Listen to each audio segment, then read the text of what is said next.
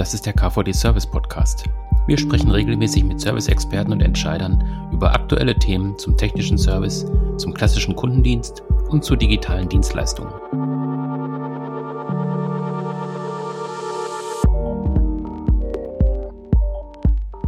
Ja, wir sprechen heute über Trends und Perspektiven im technischen Service, ähm, gerade mit Blick auf das Thema Daten. Das ist ja ein wichtiges Thema, gerade jetzt auch im Service. Ähm, es äh, gibt ja Möglichkeiten, die Daten zu nutzen, sie äh, zu sammeln. Aber was sammle ich, ist die Frage, wie visualisiere ich die Daten, wie kann ich sie einsetzen. Ähm, darüber wollen wir heute sprechen. Da habe ich auch einen Experten eingeladen. Detlef Aden ist heute da von All for Cloud. Hallo Detlef.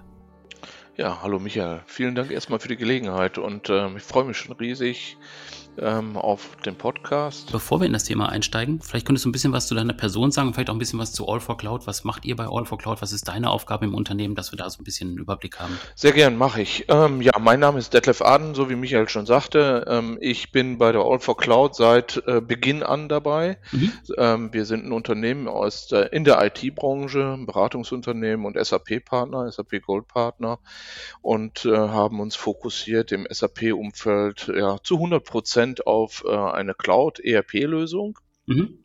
ähm, die wir bei Kunden im Mittelstand, mhm. also Unternehmen so bis 1500 Mitarbeiter, gibt natürlich auch immer mal einen Ausreißer nach oben hin. Ähm, implementieren und einführen.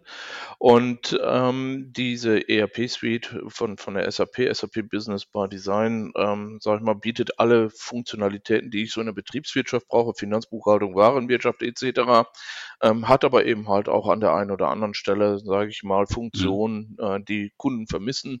Und da sind wir dann unterwegs, auch als Partner und entwickeln entsprechende, wie wir es nennen, Add-ons und äh, Funktionserweiterungen.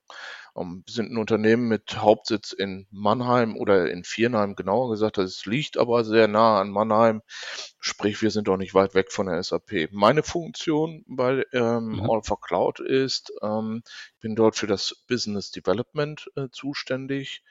Äh, und ähm, ja, ich komme auf, auch aufgrund meiner technischen Historie in der Ausbildung ähm, dann ähm, sehr oft eben halt mit dem Thema Instandhaltung, technischer Service äh, äh, in Verbindung und habe dort auch, ähm, ja, man kann schon fast sagen, jahrzehntelange Erfahrung. Und deswegen kenne ich mich da recht gut aus. Ähm, ich kenne natürlich auch die Instandhaltung mhm. aus, äh, aus der praktischen Brille heraus, aus einem Unternehmen, zum Beispiel im Maschinenbau tätig gewesen oder auch in einer, in einer Gießerei. Also von mhm. daher war ich auch mal ganz nah an dem, an der täglichen Arbeit eines Instandhalters äh, als ähm, aus der Elektrobude sozusagen. Mhm. Also du hast noch so mit so physischen Werkzeugen gearbeitet, nicht nur mit Software. Ja, genau. Ja, sehr genau. Gut. Ja, wunderbar. Genau. Damals zu der Zeit, als ich anfing, war Software also, ähm, äh, noch gar nicht richtig vorhanden für die Instandhaltung, muss man dazu sagen. Da mhm. war es echt mit Papier und Stift. Mhm. Ja. Ja, aber gerade in den letzten Jahren hat sich ja viel getan. Ich hatte es ja gerade schon gesagt, da gibt es ja einige Trends ähm, technischen Services, gerade wenn es um das Thema Daten geht. Ähm, mhm. Wir erheben das ja auch äh, seit einigen Jahren in der KVD Service Studie, die es jedes Jahr gibt. Und ähm, die haben uns jetzt mal vorgenommen, um so ein paar Sachen einfach mal zu ja, zu hinterfragen, was sind diese Trends, die da beobachtet worden sind und sind die auch tatsächlich eingetreten oder wie schätzt du das ein? Was sind da so die Perspektiven? Ähm, ich habe da mal eine Sache rausgesucht, die wir vor fünf Jahren ermittelt haben, also wo man schon sagen kann, es ist ein gewisser Abstand, wo man jetzt einschätzen kann, ist das auch in diese Richtung gegangen? Ähm, da haben 69 Prozent der Befragten gesagt, ähm, dass die Verarbeitung von Daten die größte Herausforderung ist in der nächsten Zukunft und dass es äh, nicht mehr reicht, jetzt einfach Daten einfach zu visualisieren, sondern dass man einfach auch mehr mit den Daten machen muss. Ähm, ist das was, was du auch beobachtet hast und sind das auch Sachen, wo Kunden auf dich zukommen, um genau diese Themen anzusprechen? Also ähm, das kann ich nur unterstreichen, das ist tatsächlich so. Und ähm, fünf, fünf Jahre muss ja irgendwo 2017 die Gegend ja, gewesen sein. Genau. Ähm, da war es ja auch so, dass sich schon äh, Unternehmen mit dem Thema Analyse und so weiter beschäftigen, einfach auch der, aus, der, aus der Sicht heraus, äh, was muss ich tun oder kann ich tun, um eben halt ähm, Ausfälle meiner Maschinen oder Anlagen letztendlich zu vermeiden. Aber ähm, dahinter stecken letztendlich unheimlich viele Herausforderungen ähm, wenn, wenn Unternehmen sagen, mhm. ähm, ich, ich, wir sehen da die größten Herausforderungen in der Analyse und in, in der Verarbeitung der Daten, dann stellt sich bei mir oft dann auch, auch in den Gesprächen heraus, ähm, dass man ähm, sehr oft ähm, quasi ähm, erstmal damit beginnen muss, die Grund, äh, ja, die Grundvoraussetzungen zu schaffen, also sprich die Daten zu sammeln. Und ähm, da waren dann, denke mhm. ich mal, auch erstmal die ersten Herausforderungen da, ähm, hinzugehen und zu sagen, so, ich habe vielleicht, ich überziehe jetzt hier mal an der Stelle vielleicht ähm, meine Instandhaltung mhm. mit Papier und Bleistift, wie ich es eben beschrieben habe, vor, vor 40 Jahren so ungefähr, ähm, mache ich das immer noch, aber diese Informationen und Daten stehen mir natürlich nicht digital zur Verfügung und darin liegt dann letztendlich auch eine der Herausforderungen. Ähm, genauso ist es, selbst wenn ich eine IT-Lösung nutze und sei es Excel und Word, ähm, dann habe ich die Daten auch nicht unbedingt in der Form ähm, äh, vorrätig oder zur Verfügung, um eben halt daraus zum Beispiel ähm, Analysemodelle ähm, ja. Ähm, füttern zu können, um eben halt Vorhersagen zu treffen. Ja, also ich glaube, das ist auch heute noch für viele, viele Unternehmen, ob es jetzt 69 Prozent sind wie 2017 ermittelt, mhm. ähm, aber heute auch noch für viele Unternehmen sicherlich eine ganz, ganz große Herausforderung. Mhm. Ähm, da spielt ja auch so ein bisschen dann das Thema mit rein, was mache ich mit Daten? Ähm, ähm, das leitet so ein bisschen über zu einer anderen These, wo es um das äh, Thema Condition Monitoring geht, wo einfach 56 Prozent sagen, sie überwachen ihre Maschinen eben entsprechend. Was ja so ein bisschen auch weitergeht in das Thema KI und maschinelles Lernen. Da haben wir bei denen, die wirklich auch erfolgreich sind, die setzen zu 12 Prozent das ein, aber es können sich tatsächlich auch ja fast die Hälfte vorstellen, das halt zu erproben oder auch einzusetzen. Ähm, das wird ja auch noch ein paar Prozesse nach sich ziehen, die dann in den technischen Service mit einziehen müssen, die dann auch vielleicht einfach die Plattform betreffen, die man einsetzt. Ähm, wie ist da deine Einschätzung aktuell? Mhm. Also ähm, die, diese 25 Prozent, die ja in der Studie letztes Jahr mhm. da hochgekommen sind, ähm, ist absolut eine Zahl, die ich sehr gut glauben kann. Ähm, denn äh, aus meiner Erfahrung und was ich auch in vielen Gesprächen immer wieder vermittelt bekommen habe, ist, äh, dass es so ein bisschen am, am Fundament dafür fehlt, Condition Monitoring und Predictive Analytics ähm, letztendlich einsetzen zu können. Mhm. Ne? Und wenn ich mir dann auch anschaue, im, ja, ich sag mal, in den Medien, oder auch von den Herstellern letztendlich. Überall wird über, über Augmented Reality, Vorhersage von Störungen etc. gesprochen. Und, und die Hersteller von, von Softwarelösungen pushen dieses Thema, vergessen aber, ähm, aus meiner Sicht den Kunden darüber aufzuklären, dass dies die Königsdisziplin ist. Mhm. Ja, hier muss aus meiner Perspektive heraus jeder Kunde erst einmal die Voraussetzungen bei sich selbst schaffen. Erst wenn ich meine reaktive Instandhaltung und die geplante Instandhaltung wirklich sauber digitalisiert habe, dann kann ich zum nächsten Schritt übergehen und dann das Thema zustandsorientierter Instandhaltung umsetzen. Das wäre so für mich immer der dritte mhm. Schritt. Da sammle ich dann so erste Erfahrungen, auch in der Anbindung technischer Anlagen und so weiter. Und ähm, und sammle auch Daten, die ich dann im nächsten Schritt irgendwann benötige, um eben halt diese vorhin auch schon angesprochenen Analysemodelle letztendlich füttern zu können, um daraus dann eben halt Vorhersagen ermöglichen zu können. Und das ist für mich ist das so ähnlich wie, ich sag mal, wenn, wenn ich mir die Wettervorhersagen vor 20 Jahren anschaue und ich sehe, schaue es mir heute an und ich gucke da eigentlich täglich rein, ähm, dann kann man auch da ja eben halt feststellen, je mehr Daten letztendlich zur Verfügung stehen, desto genauer wurden immer oder immer genauer wurden die Vorhersagen. Aber wie gesagt, ich muss erstmal die Daten sammeln und das ist eben halt die Herausforderung, ähm, ähm, die ich im Unternehmen letztendlich umsetzen muss. Ich muss das Fundament haben oder ähm, ähm aufbauen, um eben halt Daten sammeln zu können, um daraus dann Ableitungen treffen zu können, Informationen. Genau, wobei das ja nicht so dieser einfache Schritt ist. Also jetzt so nach dem Motto, ähm, mhm. ich äh, schließe da jetzt mal Sensoren an und die sammeln die Daten und jetzt geht's los, sondern es mhm. steckt ja wirklich mehr dahinter. Also ich muss ja auch entscheiden, welche Daten sammle ich, ähm, wie mhm. kann ich die auswerten. Ähm, also sind ja mehrere Schritte und die, die betreffen dann ja im Prinzip nachher auch, wenn ich jetzt nochmal auf den technischen Service gucke, auf die Abläufe. Ähm, das betrifft ja dann im Prinzip das ganze, ja, das ganze System im Prinzip. Ja, sicher. Ähm, also ich also mein Ansatz ist immer, und das empfehle ich eigentlich jedem Unternehmen, der sich äh, mit dem Thema auseinandersetzt. Und das mhm. ist dieses Vier-Phasen-Modell eben halt. Ne? Ich ähm, äh, setze erstmal, digi oder von mir aus können wir auch sagen, wir digitalisieren erstmal unsere Instandhaltung im reaktiven Bereich. Also wie reagiere ich auf konkrete Störungen, die mir mitgeteilt werden, ob sie jetzt per Telefon kommen, per Fax nutzt ja heute kaum noch jemand. Ähm, zumindest mhm. ähm, sehe ich es nicht mehr. Ähm, aber E-Mail kommen noch häufig rein oder eben halt auch sehr modern und smart äh, mit einer App beispielsweise. Und dann muss ich dahinter die Prozesse und äh, schauen, und welche Daten und Informationen sind mir dort wichtig, die ich benötige. Das ist ein Lernprozess, der im Laufe des, der Zeit letztendlich stattfindet.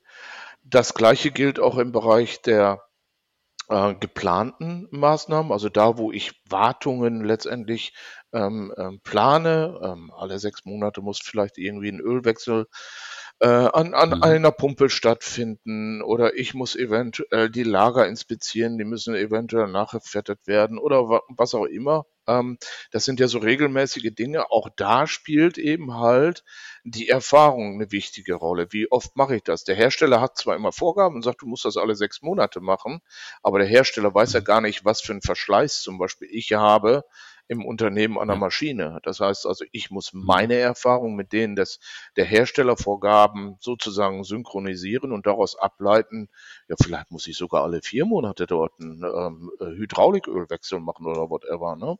statt wie vom mhm. Hersteller mhm. in sechs Monaten angegeben. So, und dann bin ich in der präventiven Instandhaltung und sammle auch da wiederum Erfahrungen.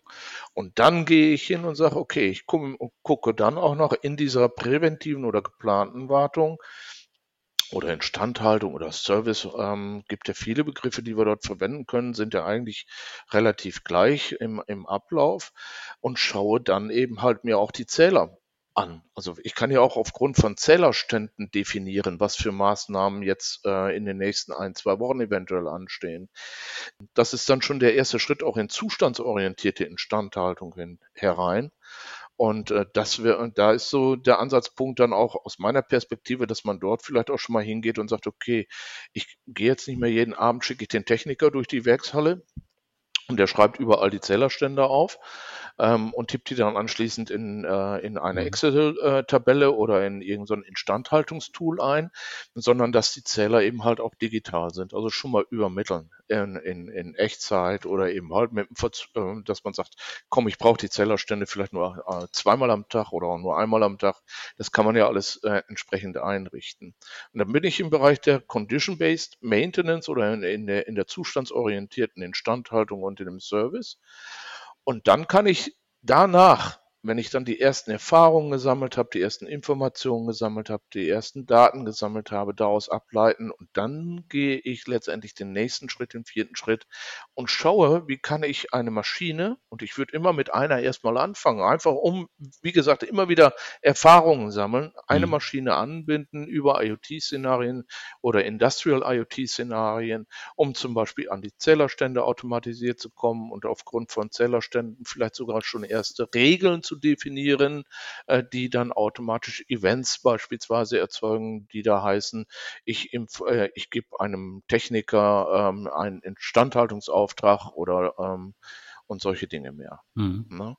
Und ähm, das ist ein Prozess, den macht man nicht innerhalb von ein, zwei Monaten äh, durch, von vorne bis hinten, sondern der braucht eine gewisse Zeit. Mhm. Jetzt hattest du ja gerade schon von dem Techniker gesprochen, der durch die Halle läuft und die Zählerstände abschreibt. Ja. Ich glaube, das wäre ja auch schon mal tatsächlich ein Schritt, dass das auch tatsächlich in eine Excel zumindest schon mal eintritt. Da gibt es wahrscheinlich noch genug, die auch einfach noch weiter so Listen führen, wo sie es dann mit dem Stift eintragen mhm. und dann unterschreiben, mhm. dass es dann wegsortiert mhm. wird. Ähm, also es sind so ganz einfache Schritte, wo man sich vielleicht an manchen Stellen einfach schon viel weiter äh, den Entwicklungsschritt vorstellt. Aber das mhm. sind tatsächlich einfach diese Basics, von denen du auch gesprochen hast, die auch wichtig sind, meiner Ansicht nach. Ähm, ja. Jetzt hatten wir auch ähm, äh, um nochmal auf die Studie zurückgekommen, auch ähm, erkannt, das hattest du gerade auch schon kurz angerissen, dass so Themen wie Chatbots, wie äh, Augmented Reality, dass das so Technologien sind, in die jetzt investiert wird.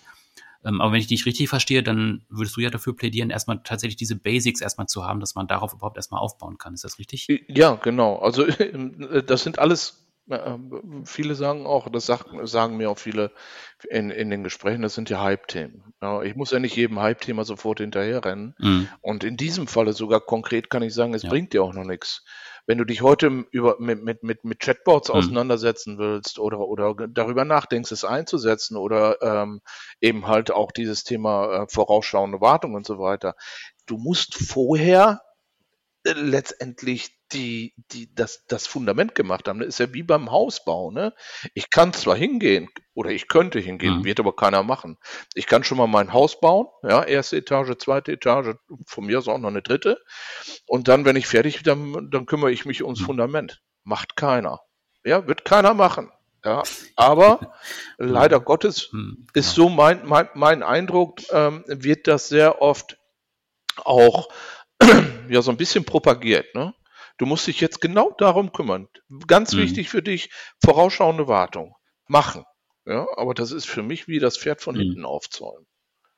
Ja, ich muss vorne anfangen. Ich muss mhm. echt die, ja, das ist also äh, ja letztendlich die Basis schaffen. Und wenn ich die nicht hinkriege, bricht mir das andere nachher mhm. wie so ein Kartenhaus zusammen. Und ich bin mir auch ziemlich sicher, dass viele der Projekte, genau deswegen scheitern. Ja, das ist dann vielleicht auch oft einfach angeschoben, wenn man sieht, irgendwie Wettbewerber XY setzt jetzt AR-Brillen ein für den Service, das muss ich auch haben, aber das ist ja dann tatsächlich auch einfach dann der falsche Weg. Ja, genau. ähm, einen anderen Weg, den es gibt, ähm, den auch viele Unternehmen gehen, ähm, auch zumindest nach dem, was wir in der Studie ermittelt haben, ist ähm, das Thema der Kundeneinbindung.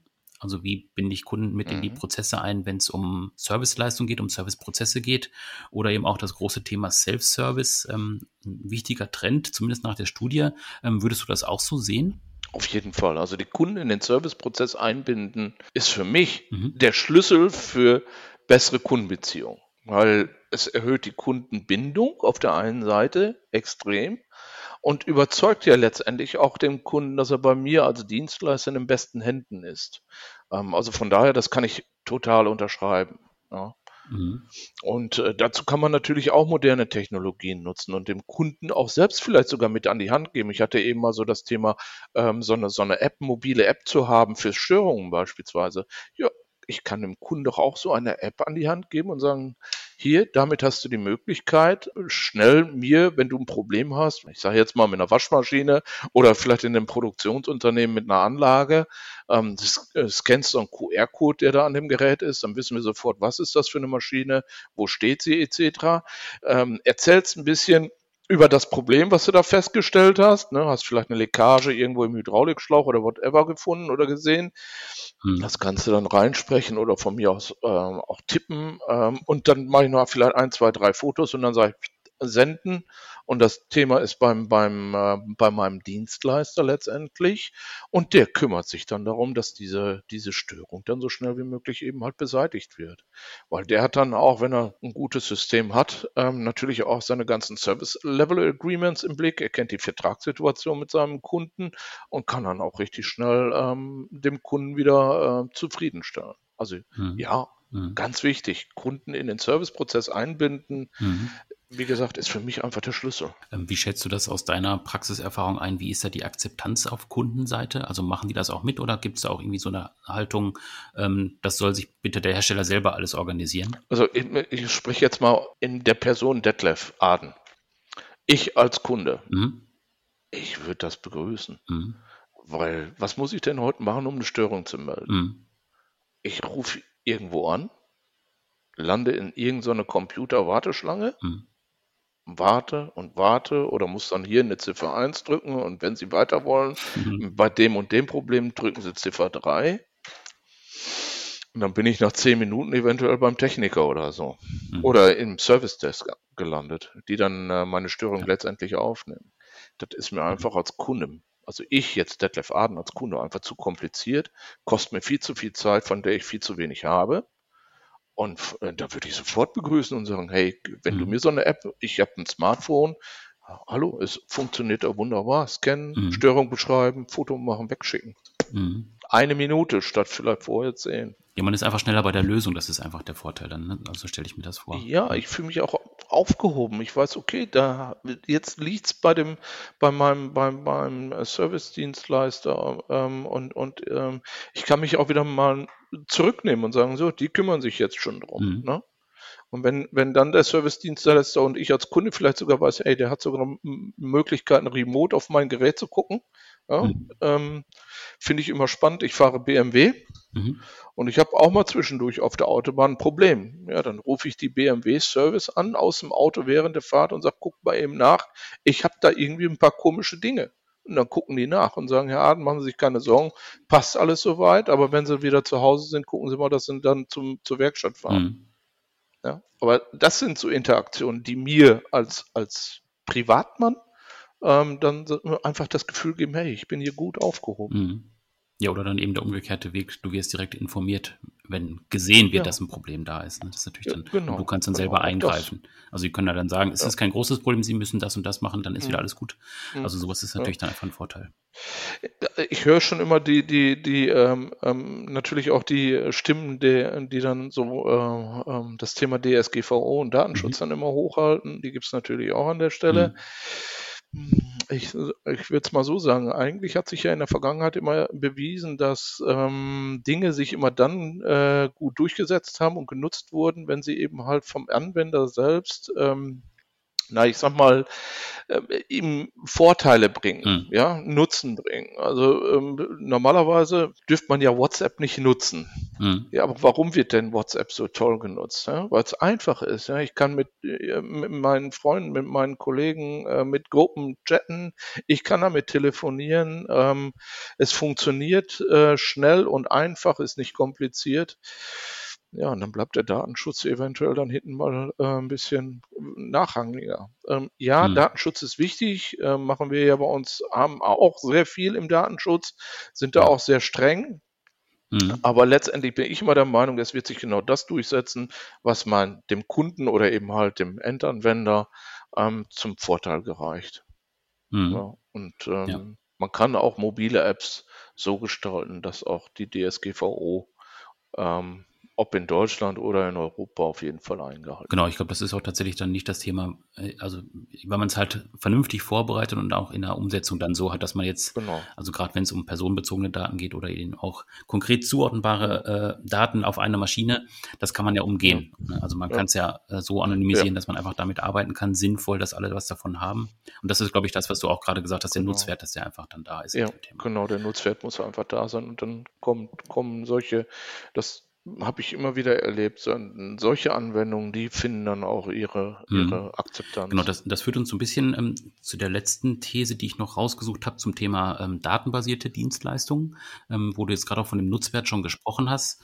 Ähm, also dass diese Basics, ähm, diese Grundlage, von der wir vorhin gesprochen haben, Condition Monitoring oder Predictive Maintenance, das sind die, die Basissachen. Aber darauf kann ich ja jetzt ähm, neue Services auch im Prinzip entwickeln oder aufsetzen. Also ich kann viel mehr Services noch dem Kunden anbieten.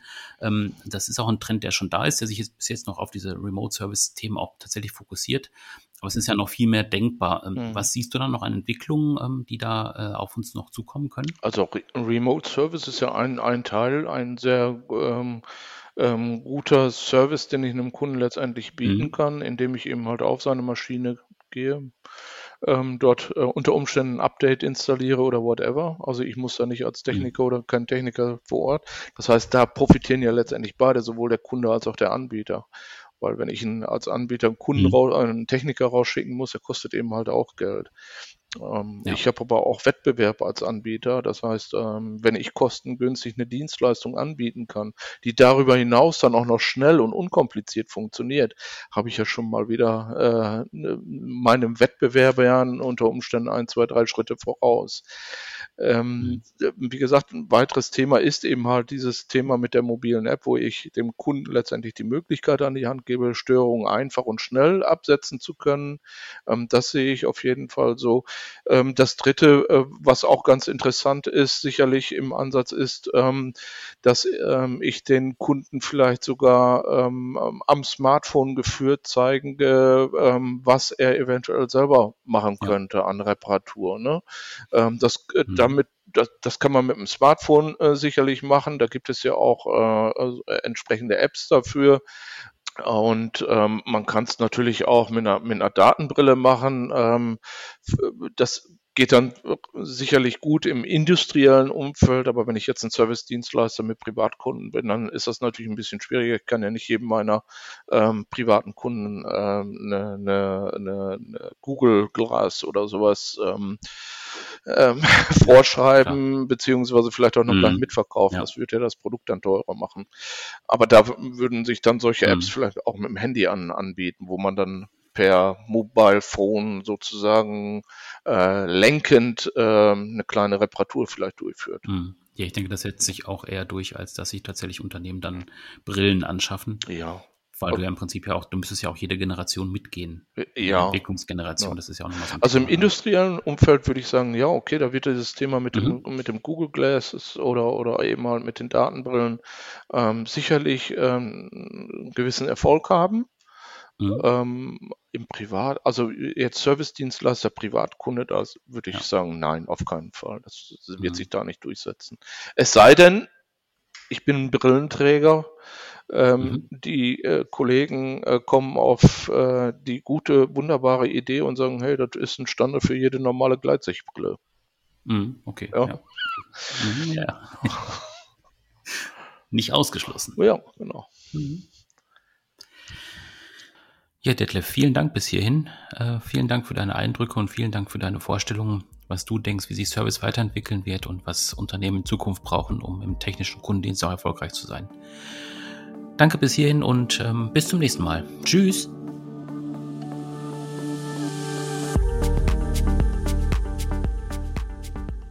Das war der KVD Service Podcast. Abonnieren Sie unseren Podcast auf den klassischen Plattformen bei iTunes, SoundCloud und Spotify oder besuchen Sie uns im Internet unter kvd.de.